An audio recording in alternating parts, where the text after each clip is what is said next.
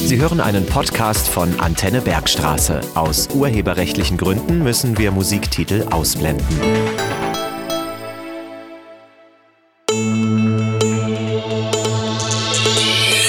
Kindernachrichten bei Antenne Bergstraße.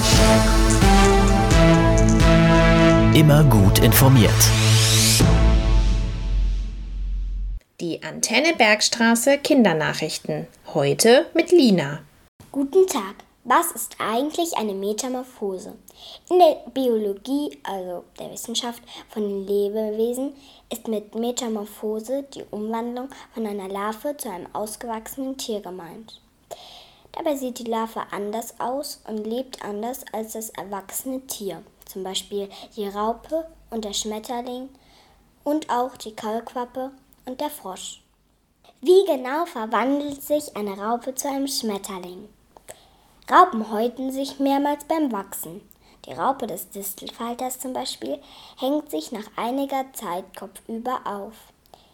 Sie sieht dann aus wie ein J, wenn sie hängt. Nach einem Tag häutet sich die Raupe ein letztes Mal. Dann kommt die Puppe zum Vorschein. So nennt man das Stadium, in dem das Tier in einer festen Haut hängt, sich aber nicht mehr bewegt. Nach und nach wird die Hülle der Puppe fester und im Inneren der Hülle findet jetzt die Metamorphose zum Schmetterling statt. Das dauert ungefähr ein bis zwei Wochen. In der Hülle, die man auch Kokon nennt, verflüssigt sich die Raupe. Sie löst sich dabei fast ganz auf. Nur einige Mini-Teile bleiben bestehen und daraus entsteht der Schmetterling. Kurz vor dem Schlüpfen wird die Puppe dunkel, weil die Farben des Distelfalters durch die Hülle hindurchscheinen.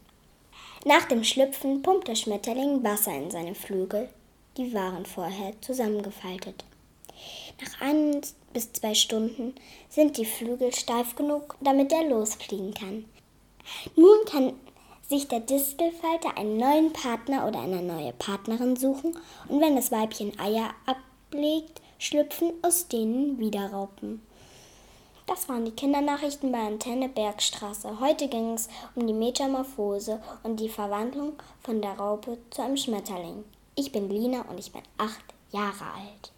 Sie hörten einen Podcast von Antenne Bergstraße. Weitere Sendungen und Beiträge zum jederzeit hören auf antennebergstraße.de.